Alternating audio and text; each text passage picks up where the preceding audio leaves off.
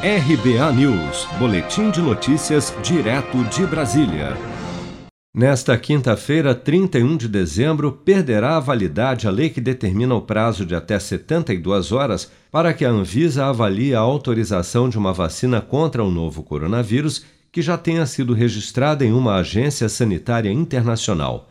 O texto, que foi aprovado no primeiro semestre de 2020, estabelece que, caso a Anvisa não cumpra o prazo, a autorização do imunizante que já tenha conseguido registro no Japão, Estados Unidos, na Europa ou na China será concedida automaticamente.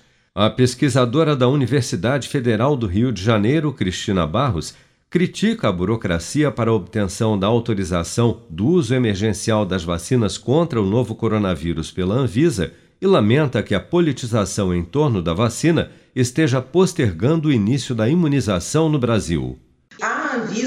Nossa agência de vigilância sanitária, talvez esteja sendo mais criteriosa e pedindo informações diferentes que outras agências regulatórias do mundo para liberar o uso emergencial, a tal ponto que parece até ser um processo mais trabalhoso e burocrático do que esperar a conclusão e a via normal de aprovação da vacina.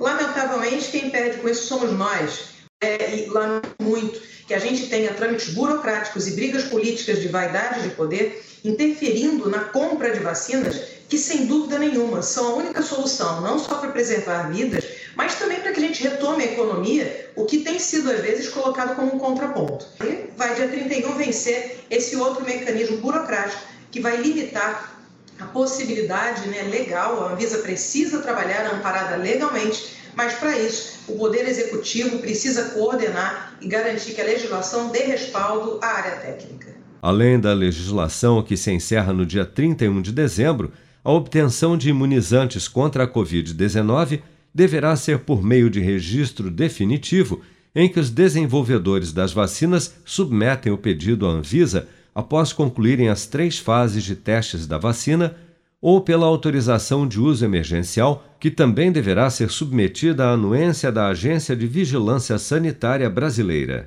Seja para conquistar sonhos ou estar seguro em caso de imprevistos, conte com a poupança do Sicredi. A gente trabalha para cuidar de você, da sua família e proteger as suas conquistas. Se puder, comece a poupar hoje mesmo. Procure a agência Sicredi mais próxima e abra sua poupança. Sicredi, gente que coopera cresce com produção de Daniele Vaz, de Brasília, Flávio Carpes.